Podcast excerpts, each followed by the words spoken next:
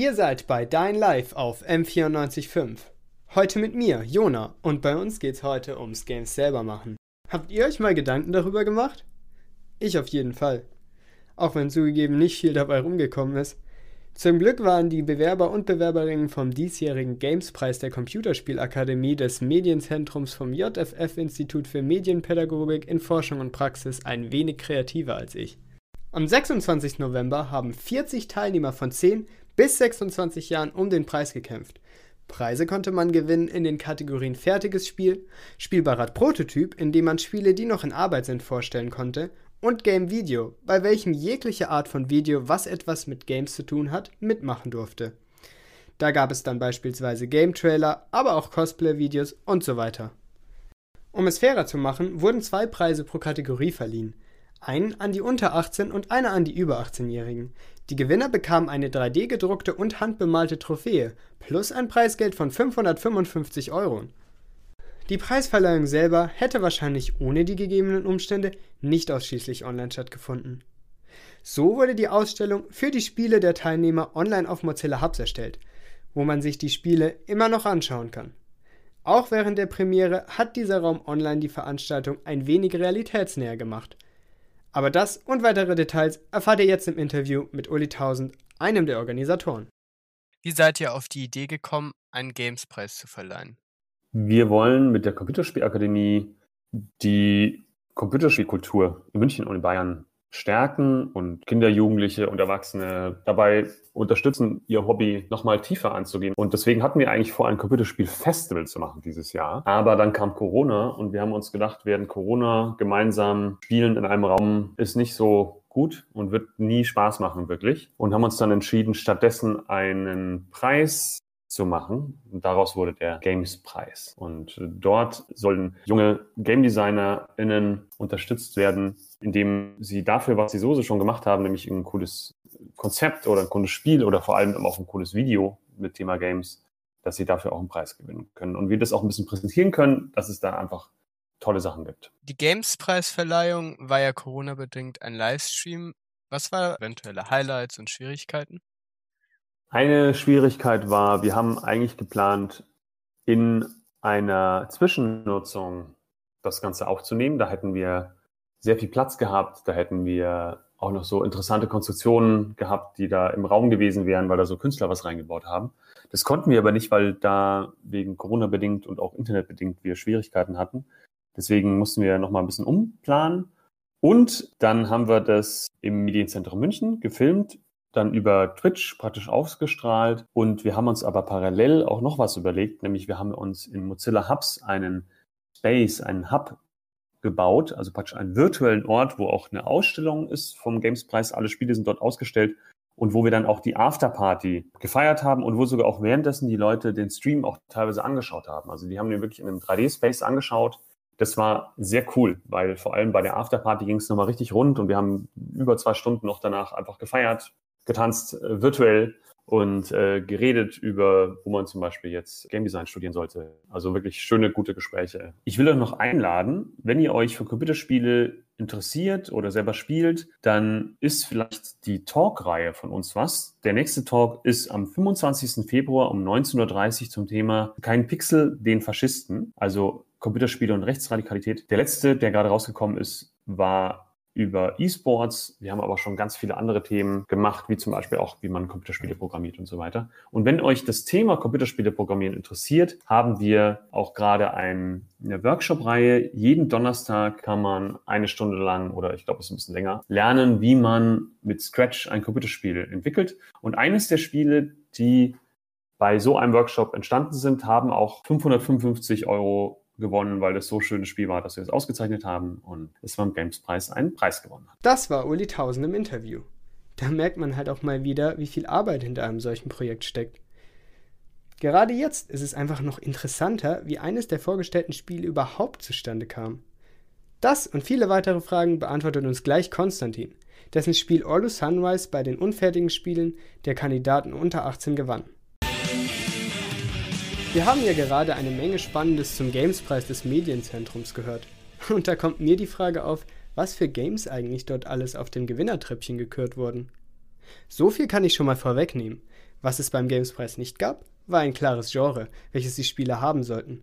So gab es auch die verschiedensten Einreichungen von RPGs zu Plattformern oder Simulationen. Wir schauen uns jetzt einen der Gewinne in der Prototyp-Kategorie an, das RPG Orlu Sunrise, das laut des Entwicklers mehr eine Art Hobbyprojekt ist. Mir stellen sich ja die Fragen, was bringt einen auf die Idee eines solchen Spiels? Wie viel Zeit beansprucht das? Und wie motiviert man sich, ein solches Projekt so lange zu verfolgen? Das und einiges mehr beantwortet uns Konstantin jetzt.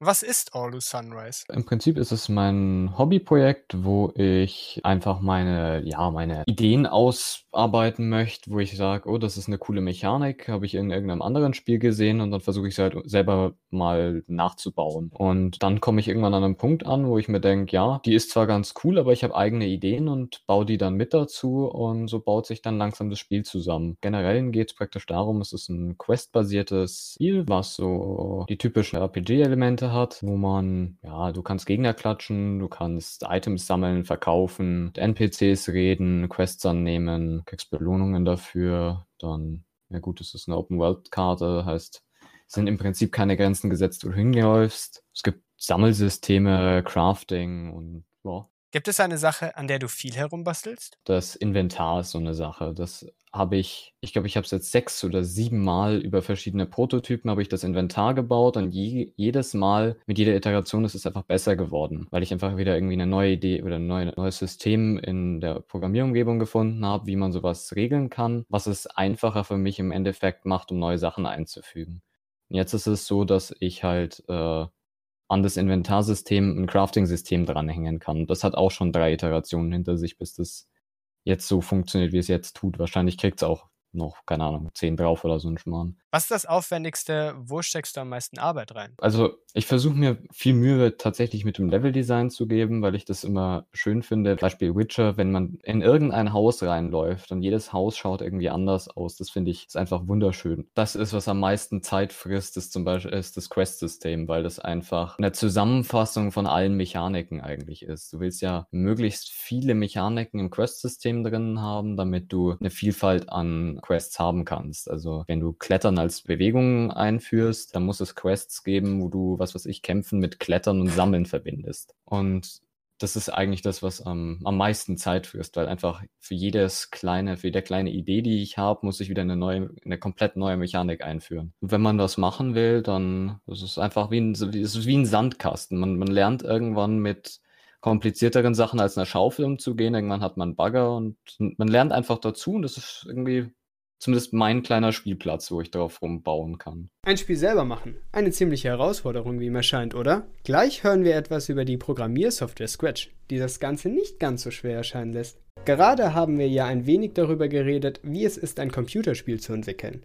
Und vielleicht haben ja auch manche, wie ich, ein wenig Lust bekommen, sich jetzt hinzusetzen und ihr eigenes Spiel zu machen. Aber leider kostet das ja so viel Zeit. Überhaupt herauszufinden, wie allein die Programmiersprache funktioniert. Oder? Nicht ganz. Eine einfache Lösung gibt es. Und die heißt Scratch. Scratch ist eine Programmiersoftware, mit der man relativ leicht sein eigenes kleines Spiel machen kann. Zugegeben, ein fotorealistisches 3D-Spiel mit gewaltigen Arealen, unzähligen Charakteren und so weiter wird man damit wahrscheinlich nicht hinbekommen. Aber für kleinere Projekte und für Anfänger ist das Programm auf jeden Fall geeignet. Gregor Walter gibt Scratch-Kurse für Kinder und Jugendliche und erzählt uns ein wenig über das Spiel und wie er das macht, mit den Kindern die Spiele zu programmieren. Was ist Scratch? Das Ziel ist, dass die Kinder damit selber Spiele machen können. Es gibt auch die Spiele, die man macht, kann man auch veröffentlichen. Das alles äh, läuft alles im Browser, ist man ruckzuck angemeldet, muss man sich sogar gar nicht mehr anmelden, kann man auch ohne Anmeldung machen. Und ähm, die Spiele, die er gemacht hat, kann man dann auch veröffentlichen. Und das ist sehr cool, weil äh, die Kinder gucken dann immer durch, die geben dann immer Namen ein von Spielen, die sie vielleicht so kennen. Und da haben dann immer andere Kinder auch Spiele so nachprogrammiert in der Richtung. Die kann man sich dann angucken, die kann man spielen und man kann eben reinschauen, wie die Programmierung ist, wie die das programmiert haben. Und ist dann immer so ein, so ein, so ein Ansporn für die, da gucken sie, ah, das ist ein cooles Spiel. Man kann dann ein bestehendes Spiel nehmen, man kann es remixen, kann ein neues Spiel daraus machen. Ähm, von der Programmierung her ist es eine, eine grafische Programmiersprache, also es sieht so aus wie so verschiedenfarbige Lego-Blöcke, die verschiedene Funktionen haben, die verschiedene Programmierfunktionen haben und die setzt man dann einfach so aneinander, wie man Lego-Sachen ähm, zusammensteckt und dann ist rucki zucki ein, ein Spiel fertig. Und es gibt auch ganz tolle Möglichkeiten, halt kreativ zu werden, was das Design von den Spielfiguren angeht. Also man kann sich selber Spielfiguren malen, man kann selber Animationen machen von den Spielfiguren, man kann selber Töne machen, man kann selber so Musik komponieren. Also man kann wirklich mit, mit relativ wenig Anfangswissen sehr schnell einfach ein komplettes Computerspiel programmieren. Und das finden die Kinder natürlich super cool.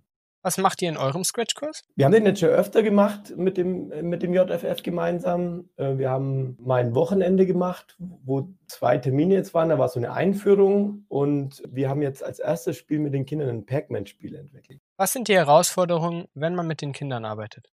Also, du, du hast ja gesagt, du hast Scratch jetzt auch mal kurz selber ausprobiert, Scratch, und ja. ähm, man, man, lernt es ziemlich schnell. Also, man kann die, die so ein kleines Spiel wenn man sich ein, zwei Stunden mit den Kindern hinsetzt, können die ihr erstes kleines Spiel programmieren. Und das Coole bei Scratch ist, dass dann, wie bei so einem normalen Computerspiel, die kennen ja viele Computerspiele und dann sagen sie, okay, jetzt habe ich die erste Version fertig, jetzt hätte ich noch gern Highscore, jetzt hätte ich noch gern das, jetzt hätte ich noch gern einen anderen Charakter, gegen den man spielen muss und so. Und das fordert die halt immer heraus, dass sie, die haben dann eigene Ideen, die sie umsetzen wollen und dann ist immer die Frage, ja, wie mache ich das jetzt? Und das ist immer cool, wenn die dann so, so motiviert sind, das Spiel weiterzumachen und weiter zu programmieren. Und ja, wenn die Motivation da ist, dann tüfteln sich die Kinder das auch raus, wie es geht und informieren sich und probieren verschiedene Wege.